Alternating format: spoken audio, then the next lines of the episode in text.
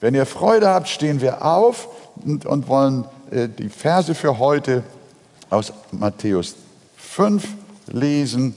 Matthäus 5, Vers 10 bis 12. Glückselig sind, die um der Gerechtigkeit willen verfolgt werden, denn ihrer ist das Reich der Himmel. Glückselig seid ihr, wenn sie euch schmähen und verfolgen und lügnerisch jegliches böse Wort gegen euch reden um meinetwillen. Freut euch und frohlockt, denn ihr Lohn ist groß im Himmel, denn ebenso haben sie die Propheten verfolgt, die vor euch gewesen sind. Amen. Nehmt doch Platz. Ich habe drei Wahrheiten, hier insbesondere drei Hauptthemen und dann nachher noch ein paar Unterthemen und so weiter. Ihr könnt euch das alles angucken. Äh, in diesem Text gefunden. Es sind viel mehr drin, aber die mir entgegengesprungen sind. Das erste ist, was dieser Text uns auch eigentlich mitteilt, ist, dass Christenverfolgung bestimmt ist. Manchmal wird das Evangelium den Menschen so angeboten, als ob es bei Christus immer nur ein beschwerdefreies Leben gibt. Wenn du zu Christus kommst, so heißt es, dann sind alle deine Probleme weg. Bekehre dich und dann geht es dir gut. Ist das die richtige Botschaft? Ist das das Evangelium? Nein, nein. Es geht dir gut, aber in einem völlig anderen Sinn. Jemand hat mal gesagt, von der Kanzel, selbst wenn es dir ohne Jesus schon ganz gut geht, aber mit Jesus wird es dir noch viel besser gehen. Er bietet dir Gesundheit, Wohlstand und ein langes Leben. Das ist eine Lüge. Das ist etwas Falsches. Die Seligpreisungen äh, geben uns nicht die Garantie eines äh, beschwerdefreien und wolkenlosen äh, angenehmen Lebens, sondern sie sagen uns, das Evangelium insgesamt, dass wir Schmähung, Verleumdung, Verfolgung, Entrechtung zu erwarten haben. In Apostelgeschichte 14, 22 lesen wir, wir müssen durch viele Bedrängnisse in das Reich Gottes gehen. Da steht nicht, es kann sein, dass auf eurem Weg mitunter auch mal eine Bedrängnis kommt. Aber muss nicht sein. Sondern es heißt, es müssen durch viele Bedrängnisse, durch, es, wir müssen durch viele Bedrängnisse in das Reich Gottes. Und in 2. Timotheus 3,12 schreibt Paulus, alle, die fromm leben wollen in Christus Jesus, müssen Verfolgung leiden. Also deutlicher geht es nicht. Wer gottselig leben will, ich, wenn ich fragen würde, wer von euch, ja, können wir mal machen, wer von euch möchte gottselig leben, möchte Gott wohlgefällig leben, wer möchte, wer möchte nach biblischem Sinn fromm sein? Ich bitte, dass ihr euch jetzt alle meldet, aber wirklich. Das ist ja wohl doch das, das Selbstverständlichste von der Welt. Aber ihr habt euch jetzt hoffentlich freiwillig gemeldet. Äh, ich muss euch sagen, alle, die euch gemeldet habt, was heißt es? Ihr müsst Verfolgung leiden. Es gibt niemand, der Jesus nachfolgen möchte und das aufrichtig tut, der nicht Verfolgung leidet. Das ist ein Grundsatz. Denn ihr wisst, schreibt Paulus den Thessalonichern, dass uns das bestimmt ist. Er sagt sogar, es ist uns bestimmt. Bedrängnisse, Leiden und Verfolgung gehören zu unserem Leben als Christ. Es ist also ganz normal, dass Menschen uns verachten und verschmähen. Äh, Petrus schreibt dazu, ihr Lieben, lasst euch durch die Hitze nicht befremden, die euch widerfährt zu eurer Versuchung, als widerführe euch etwas Seltsames. Du hast dein Leben Jesus geschenkt und, und hast hier in der Gemeinde oder irgendwo die Bibel gelesen und ein Wort Gottes gehört und hast gesagt, oh ja, diesem Heiland möchte ich folgen, ich möchte auch ein Christ werden und du machst dich auf den Weg und tatsächlich der Herr erhört deine Gebete und du gehst in die Versammlung und die Leute sind alle so lieb zu dir und mögen dich alle. Halleluja. Und auf einmal kommt ein ganz mächtiger Wind, so ein Tornado in dein Leben. Und dann sagst du, ja, das habe ich aber nicht gedacht, dass mir das passiert. Ich warne dich. Ich warne dich. Wenn du als Christ der Leute Darling sein willst, dann fang nicht erst an, ein Christ werden zu wollen.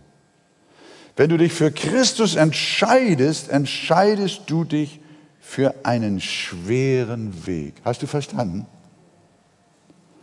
Du entscheidest dich für das Kreuz und nicht für ein beschwerdefreies und, und äh, widerstandsloses Leben.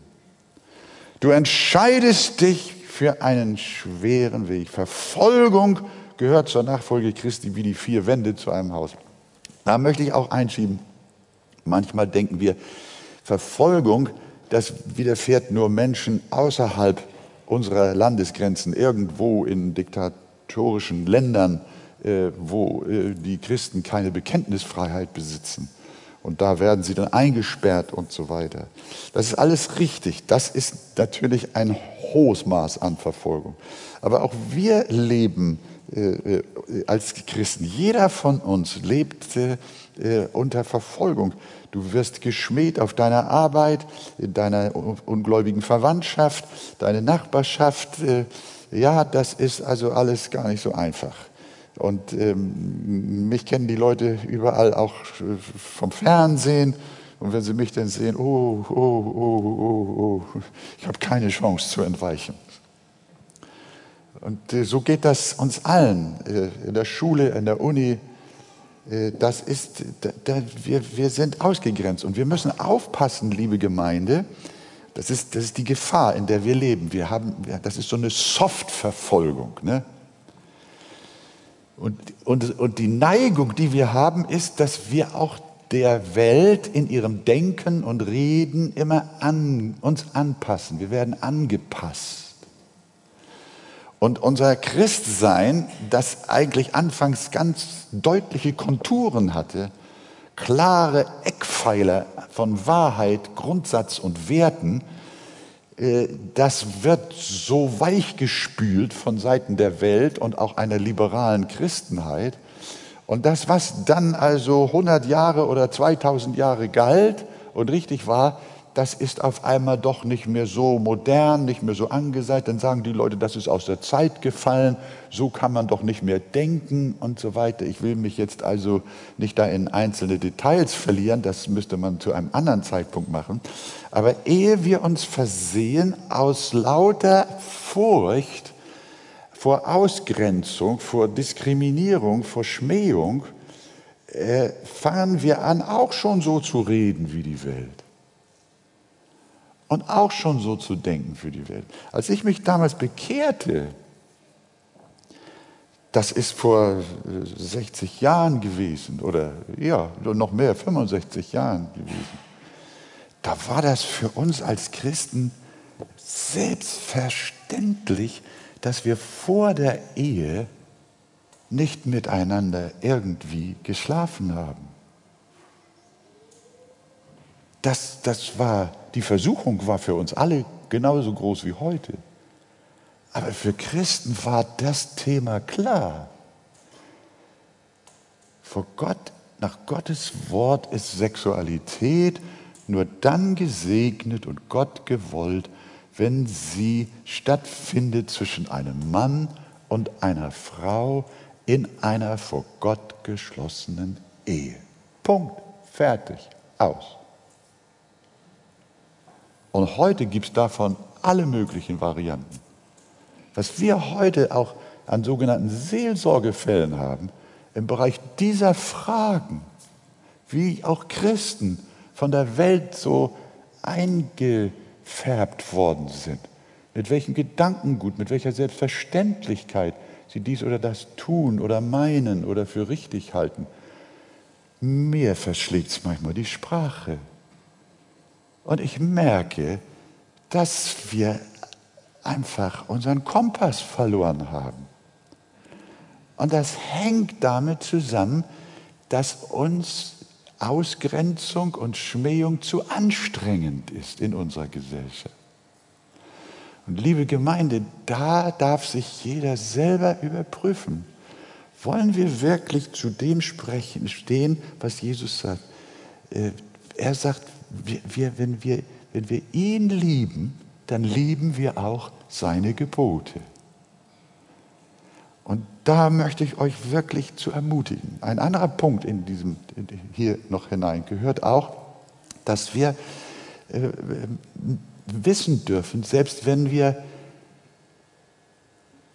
nicht wirklich verfolgt werden im, so im starken Sinn des Wortes, wir müssen aber auch wissen, der Teufel verfolgt uns auch.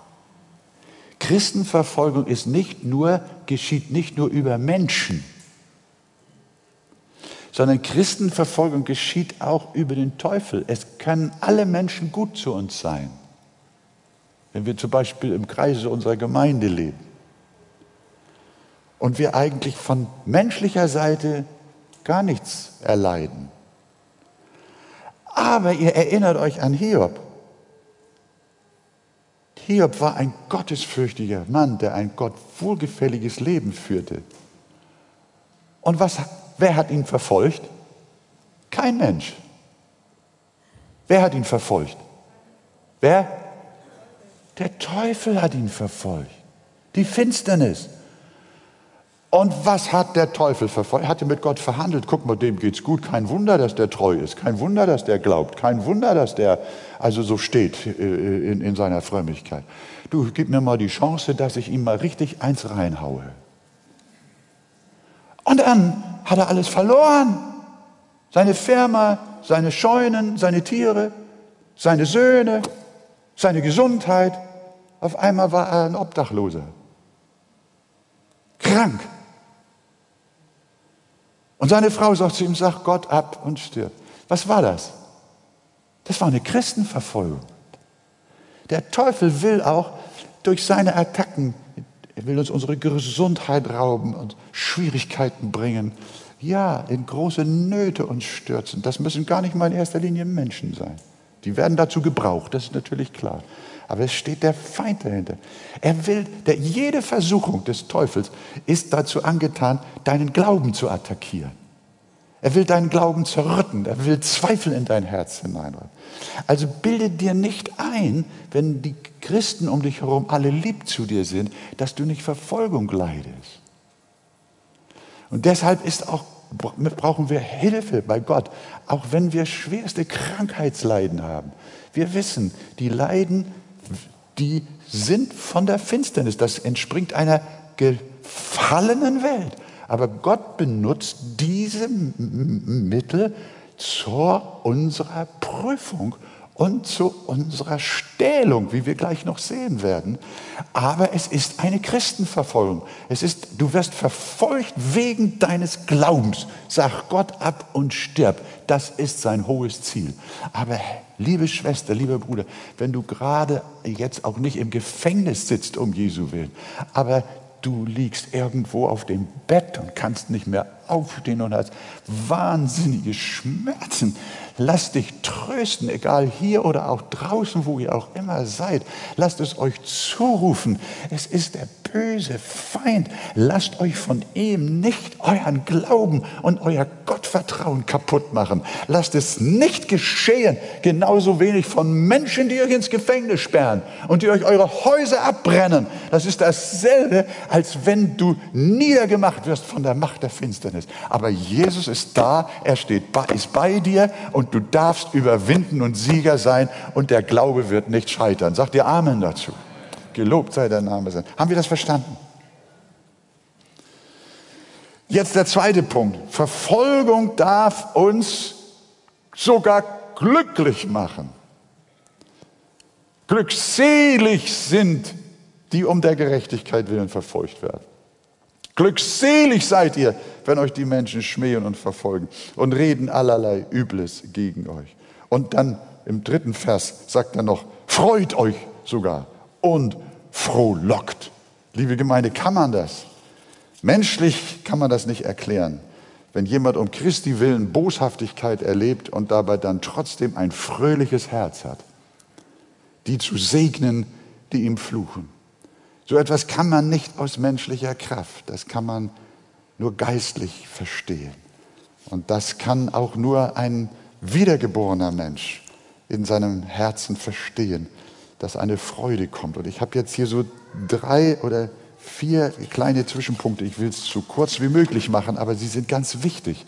Es kommt natürlich hier die Frage auf, wieso, weshalb soll ich mich denn freuen? Wie, wie, wie kann ich glücklich sein oder wie kann ich glückselig sein, wenn mir die Menschen Böses und nochmal Böses tun? Wie, wie, wie, kann, wie kann ich darüber fröhlich sein und auch noch frohlocken? Eine Antwort lautet, in Bedrängnis und Schmähung empfinden wir Christus näher als sonst. Christus ist uns immer nah. Aber durch unser oberflächliches Leben spüren wir seine Nähe nicht so.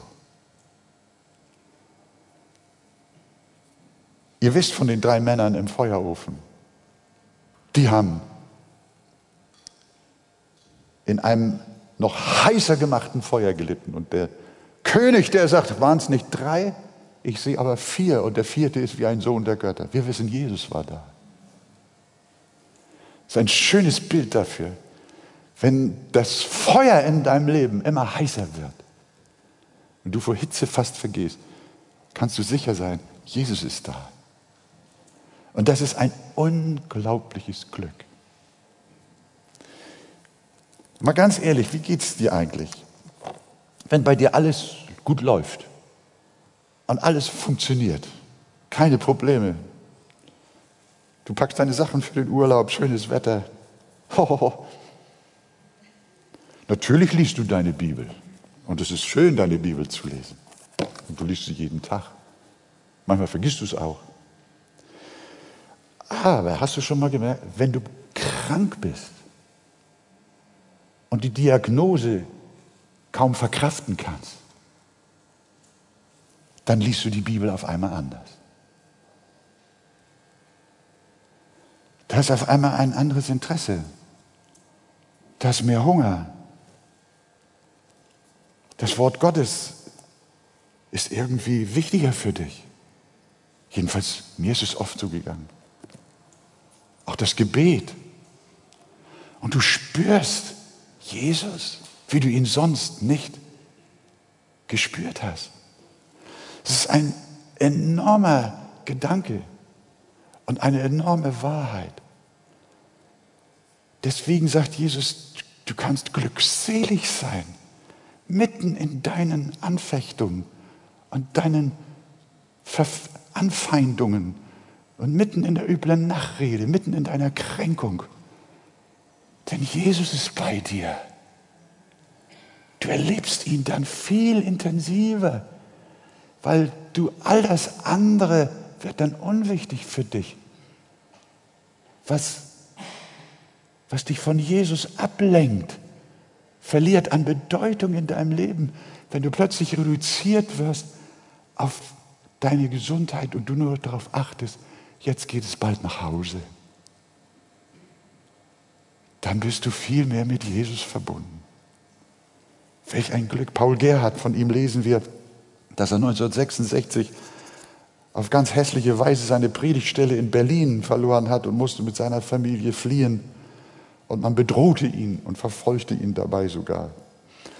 Seine Frau wurde vom Kummer überwältigt und auf der Flucht sind sie in ein Gasthaus eingekehrt. Alles war dahin, kein Einkommen, kein Brot, kein Haus, keine Zukunft. Und seine Frau weinte wegen dieser Not so bitterlich, dass Paul Gerhard sie nicht trösten konnte. Da wusste er sich nicht mehr zu helfen, ging in den Garten jener Pension und suchte Gott. Wie das denn so ist, dann sucht man Gott.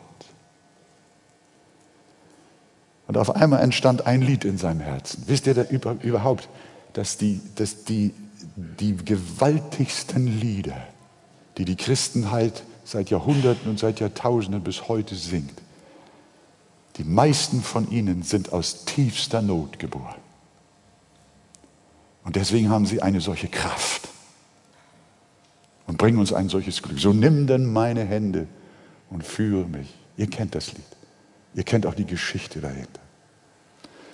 Und hier ist Paul Gerhard voller Verzweiflung im Garten und ein Lied klingt in seinem Herzen. Befiehl du deine Wege und was dein Herze kränkt, der allertreuesten Pflege des, der den Himmel lenkt, der Wolken, Luft und Winden gibt Wege, Lauf und Bahn, der wird auch Wege finden, da dein Fuß gehen kann.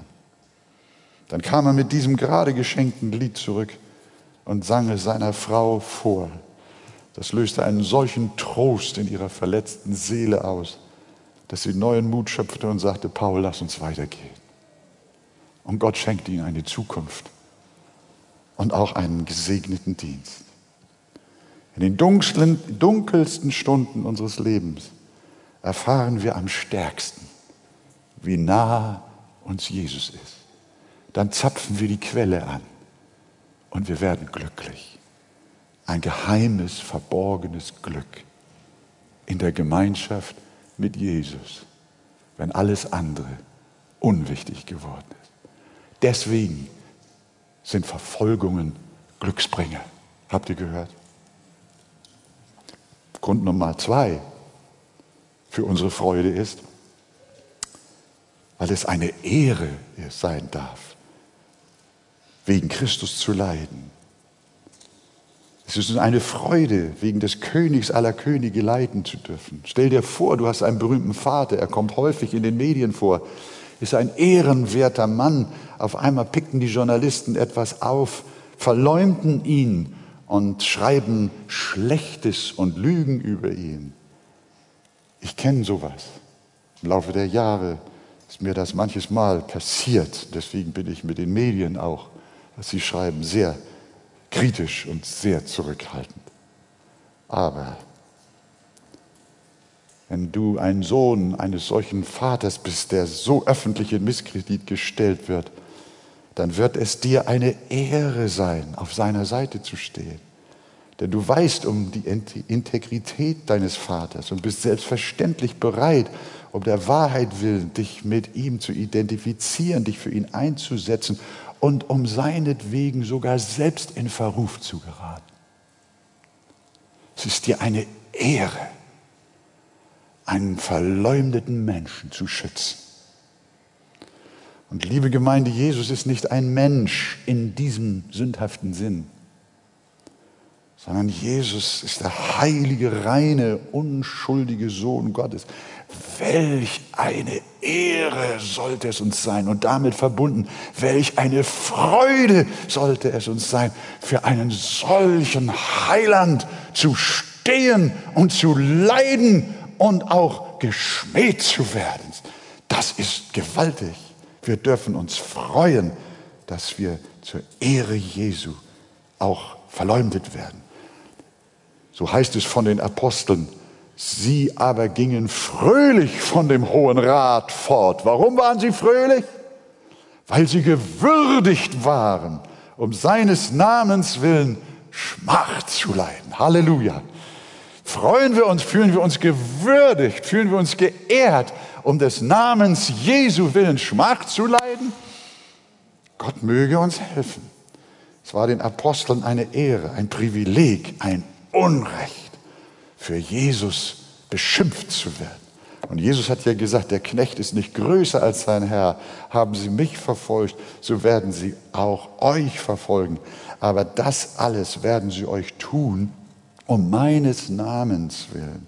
Also wir gehören zu Jesus, wir haben seine Gene, wir sind göttlicher Natur, wir gehören zu seiner Familie. Und äh, wenn sie ihn verschmähen, verschmähen sie uns. Der dritte Grund, uns zu freuen ist, weil wir durch die Verfolgung geistlich wachsen. Verfolgungen haben nämlich einen heiligen Einfluss auf unser Leben. Denn der Druck, den wir wegen unseres Glaubens aushalten müssen, hält uns von mancherlei Sünde fern, in die wir fallen würden, wenn uns Menschen nicht verfolgen, sondern uns einladen und uns hofieren würden. Zudem stärkt und festigt Leidensdruck auch unseren Charakter. Das haben wir alle schon erlebt. Wir wären das nicht, was wir heute sein dürfen, auch bezogen auf meine armselige Person. Ich wäre das nicht, was ohne die Leiden und den Druck und die Kämpfe und die Not und die Widerspruch jeglicher Art. Gott ist es, der dich prägt. Gott ist es, der dich stark macht, der dich formt.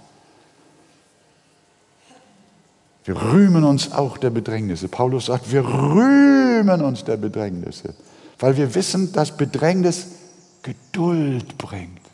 Wer von euch braucht Geduld? Darf ich fragen, wer von euch braucht Geduld? So ein paar Versprengte brauchen Geduld. Ich sag dir, weißt du, was du dann brauchst? Dann brauchst du Bedrängnis. Sagt Paulus.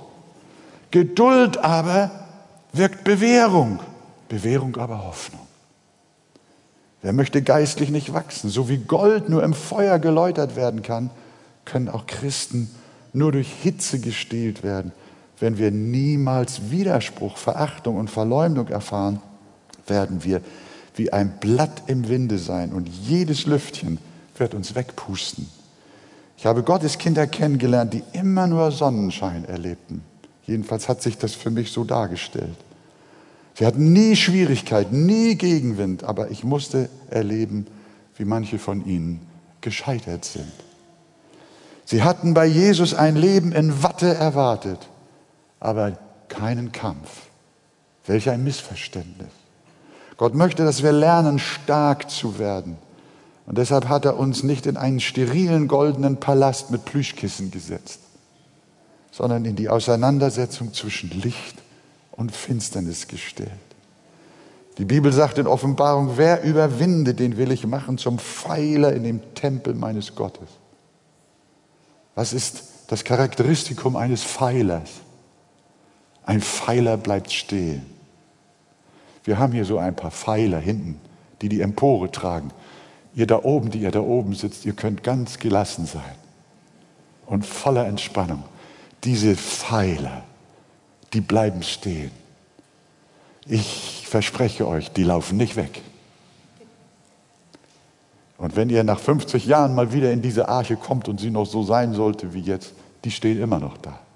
Das ist das Charakteristikum eines Menschen, der durch Bedrängnis, durch Verfolgung, durch Schmähung, durch Leiden stark geworden ist. Das ist ein Pfeiler.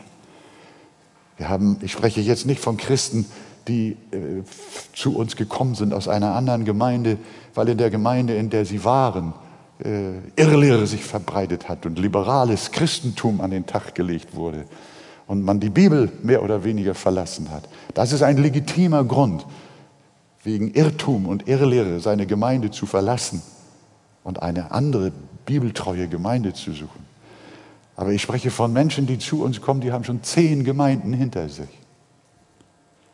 Und dann kommen sie in die Arche. Und dann haben wir so ein Gespräch, so ein Aufnahmegespräch. Und dann wollen wir wissen, wo kommt ihr her? Ja, ja, so und so. Ja, und warum willst du in die Arche? Ja, die Arche ist so wunderbar. Die Arche, oh, die Arche. Oh, das ist, so eine Gemeinde gibt es nirgendwo. Und dann haben wir schon, dann werfen wir schon unsere Hände so bildhaft über den Kopf und dann sagen wir Pastoren, die das dann hören, oh, wenn er doch bloß kein Mitglied werden würde. Ja, weil wir ganz genau wissen, das, was er von der Arche erhofft, können wir nicht leisten. Wir werden versagen, genauso wie alle anderen Gemeinden auch. Was wir brauchen, ist, wir brauchen keine Gemeindehopper, sondern wir brauchen Säulen. Sagt ihr Amen? Wir brauchen Pfeiler, die stehen bleiben und Lasten tragen. Und diese Kraft, die bekommst du nur durch Überwinden von Not, von Schwierigkeiten, von Anfechtung, von Kampf, von Verfolgung, von Missgunst und Missachtung. Dadurch wirst du stark. Man schmäht uns, sagt der Apostel, so segnen wir. Man verfolgt uns, so dulden wir es. Man verlästert uns, so reden wir freundlich. Wir sind geworden wie der Abschaum der Menschheit. Ihr lieben Leute, vielleicht seid ihr gerade neu hier in der Arche. Hast du verstanden, wo du jetzt zugehörst? Du gehörst jetzt zum Abschaum der Menschheit. Ja, zum Müllhof, zur Müllhalde gehören wir Christen aus der Sicht der Gottlosen und der Welt. Wollt ihr dazu gehören? Dann sagt doch ja. Na, na, na, na. das ist nicht so, ne? doch nicht immer. Ein bisschen, ein bisschen Abschaum, das schon. Aber ansonsten brauchen wir auch ein bisschen Gold und Silber und schöne Kleidung und Angesehenheit. Ich verstehe, ich kenne mich ja selber. Tut, tut meinem alten Menschen so gut, wenn auch die Weltleute sagen, oh, ich habe sie im Fernsehen gesehen. Also wie Sie sprechen, das ist ja selten, sowas zu hören. Nicht wahr? Ist das so? Ja. Natürlich, natürlich. Aber kaum hat er die Tür zugemacht, sagt der Idiot ist wieder da. Ne? Ihr Lieben, das, wollen, wir, wollen, wir, wollen wir sein. Wir sind geworden wie der Abschaum der Menschheit. Jedermanns Kehricht bis heute.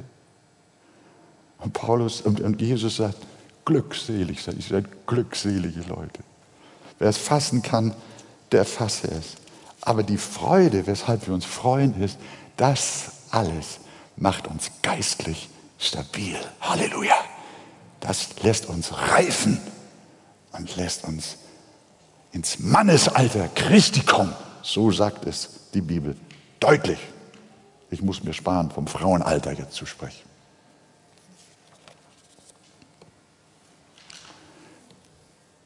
Der vierte Grund, sich zu freuen wegen Verfolgung und Schmähung, ist, der Lohn ist groß.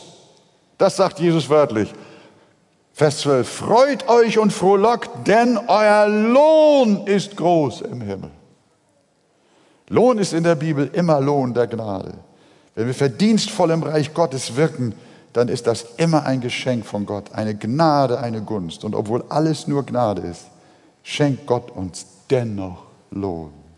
Welch ein Trost. Und damit ist klar, du wirst niemals umsonst gelitten haben, liebes Gotteskind. Dein Kampf, den du gekämpft hast, ist nicht umsonst. Deine Schmähungen, deine Ausgrenzungen, das, was du auch an übler Nachrede über dich hast ergehen lassen müssen, um des Namens Jesu willen, auch um biblischer Wahrheiten willen, die klar sind und die andere mit Füßen treten. Liebes Gotteskind, sei guten Mutes, freue dich, sei glücklich, juble und jauchze. Dein Lohn ist groß. Du wirst es nicht vergeblich getan haben sondern der Herr hat gesagt, recht so, du guter und treuer Knecht. Du bist über wenigem treu gewesen, ich will dich über vieles setzen. Geh ein zur Freude deines Herrn. Die Welt sagt, wer zuletzt lacht, der lacht am besten. Wir wollen nicht lachen im auslachenden Sinn, sondern wir werden eines Tages lachen und uns freuen und nicht wissen, wohin wir mit unserer Freude sollen, weil wir den Lohn empfangen aus lauter Gnade für die Hitze des Kampfes, in dem wir gestanden haben. Ich möchte euch Mut machen, liebe Freunde, macht weiter, macht weiter, macht weiter. Lasst euch verhetzen, lasst euch verhassen, lasst euch verfolgen, lasst euch Böses nachsagen. Egal was passiert, ihr werdet es nicht umsonst erleiden, sondern der Lohn, ihr werdet nicht nur Lohn empfangen, sondern Jesus sagt, der Lohn wird groß sein in Jesu Namen. Amen. Freut euch die ihr gerade in der letzten Woche so verrückte Sachen erlebt habt. Sag, vergib ihnen. Sie wissen nicht, was sie tun. Vergib ihnen. Aber freu dich. Der Lohn wird groß sein. Jetzt kommt mein dritter Hauptpunkt. Oh, jetzt kommt mein dritter Hauptpunkt. Wir müssen ja noch, wir haben ja Zeit. Verfolgung bringt uns in eine noble Gesellschaft. Das muss ich unbedingt noch loswerden und dann ist auch gut. Wir haben hier von zwei Wahrheiten gesprochen in unserem Textwort. Erstens, Christen ist Verfolgung bestimmt. Könnt ihr euch erinnern? Das war am Anfang. Zweitens, wir dürfen uns über Verfolgung sogar freuen und haben vier Gründe genannt. Und nun die dritte große Wahrheit im Text. Wir werden in eine noble Gesellschaft kommen, wenn wir Verfolgung erleben. Denn ebenso, sagt Jesus, haben sie die Propheten verfolgt, die vor euch gewesen sind. Und damit spricht Jesus von den Bedrängten und von den Märtyrern vergangener Zeiten. Er macht klar, zu dieser Wolke von Zeugen, zu dieser noblen Gesellschaft gehören jetzt auch wir. Wir denken an Abel, der wegen seines Gottesdienstes von Kain erschlagen wurde. Ich glaube, er war der Erste, der um des Namens des Herrn willen verfolgt wurde. und sein Leben gelassen hat. Wir denken an Josef, der verkauft wurde von seinen Brüdern und versklavt. Wir erinnern uns an Mose, der der geplagteste Mensch auf Erden war, und zwar von seinem eigenen Volk. Wie oft heißt es, und die ganze Gemeinde der Kinder Israel murrte wieder Mose und Aaron in der Wüste und war verzweifelt. Jetzt in, dieser, in diesen, diesen anderthalb Corona-Jahren, ich muss ganz ehrlich sagen, für uns als Leiterschaft war das auch eine harte Zeit, ihr Lieben. Wir sind auch oft verzweifelt gewesen, wegen all der Meinungen und auch manchmal wegen der bösen Art, wie hier auch agiert wurde. Das hat uns manchmal ratlos gemacht und schlaflose Nächte gekostet. Als wir nun den Hirtenbrief jetzt für dieses Wochenende geschrieben haben, da haben wir verschiedene Reaktionen bekommen. Darüber habe ich mich sehr gefreut. Unter anderem hieß es da, ihr lieben Pastoren, wir danken Gott von ganzem Herzen, dass ihr so weise, so voller göttlicher Vernunft uns durch diese Krise geführt habt, mit ruhiger und klarer Hand, dass man auch eure Einmütigkeit gespürt hat. Vielen, vielen herzlichen Dank für euren wunderbaren Dienst. Ihr lieben Geschwister, ich muss sagen, ich habe teilweise geweint vor Freude. Wir waren tief bewegt über solche Dankbarkeit, weil ich ein Stück weit hier den Mose wiederfinde. Wir sind weit davon entfernt, 40 Jahre durch die Wüste. Der hat 40 Jahre Corona gehabt. 40 Jahre Bedrängnis. 40 Jahre nicht mehr wissen, wie es weitergeht. Am Abend nicht wissen, wie der Morgen wird und am Morgen nicht wissen, wie der Abend wird. Und Mose war verzweifelt. Er war der geplagteste Mensch. Aber gelobt sei Gott, dass wir füreinander beten dürfen. Wir danken dem Herrn auch für die Leiterschaft der Arche und wir beten. Bitte betet, betet weiter für uns. Wir erinnern uns auch an die Leiden Samuels, Elias, Jeremias und Michas. Stephanus, Jakob, Jakobus, Petrus, Johannes, Paulus. Sie wurden geschlagen. Petrus schreibt in 1. Petrus 2, Vers 19 einen Grundsatz für uns alle. Denn das ist Gnade, wenn jemand aus Gewissenhaftigkeit gegenüber Gott Kränkungen erträgt indem er zu Unrecht leidet. Das ist Gnade, liebe Gemeinde. Denn was ist das für ein Ruhm, wenn ihr geduldig Schläge ertragt, weil ihr gesündigt habt? Wenn ihr aber für Gutes tun leidet und es geduldig ertragt, das ist Gnade bei Gott. Es gibt auch ein Leiden, weil wir Dummheiten machen. Das ist eine Predigt für sich allein. Wenn ihr aber Gutes tut und leidet, wegen Gutes tun leidet und es geduldig ertragt, das ist Gnade bei Gott. Denn dazu seid ihr berufen, weil auch Christus für uns gelitten und uns ein Vorbild hinterlassen hat, damit ihr seinen Fußtapfen nachfolgt. Als er geschmäht wurde, schmähte er nicht wieder, als er litt, drohte er nicht, sondern übergab es dem, der gerecht richtet. Liebe Gemeinde, Gott würdigt uns, in der Reihe der vergangenen Propheten zu stehen, sogar in der Reihe der Märtyrer bis heute. Und wir wollen für sie beten. Während der Boxerrebellion in China im Jahr 1900 wurde eine Missionsstation umstellt und alle Türen abgeriegelt. Die Christenverfolger legten ein Kreuz vor die Tür, flach auf die Erde.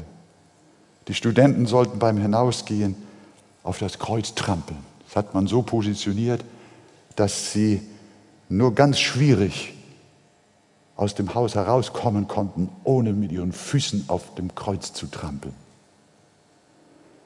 Als ein Zeichen ihrer Absage sollten sie aber auf das Kreuz trampeln, wenn sie rauskommen. Wer nicht das Kreuz mit Füßen trat, der sollte erschossen werden.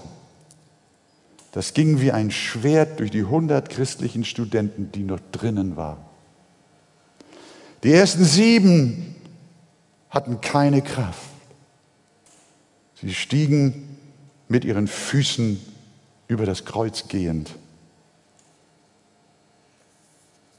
Sie stiegen mit ihren Füßen über das Kreuz gehend und sie waren frei. Aber die achte Person war eine junge Studentin. Sie kniete sich vor dem Kreuz nieder und bat Jesus um Kraft, seinen Namen nicht zu verleugnen. Sie stand auf und hat kunstvoll versucht, mit ihren Füßen das Kreuz nicht zu berühren. Und auf einmal hörte man einen Schuss. Sie war tot. Das war ein Schock für die 92, die noch drin waren.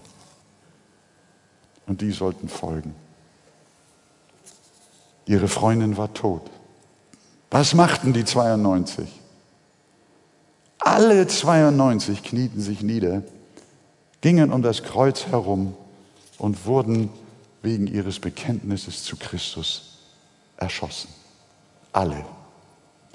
Das ist ergreifend. Wir werden sie wiedersehen. Und sie werden glücklich sein, Jesus nicht abgesagt zu haben. Vor dem Hintergrund solcher Berichte, liebe Gemeinde, lasst uns mit Freuden die Leiden tragen, die Schwierigkeiten und die Bedrängnisse und die Behinderung und Stigmatisierung. Lasst es uns mit Freuden tragen um des Namens Jesu willen und um seiner Ehre willen. Gott möge uns wirklich helfen, mir helfen und uns allen helfen, dass wir uns nicht schämen, seinen Namen zu bekennen. Sagt ihr Amen? Stehen wir auf miteinander.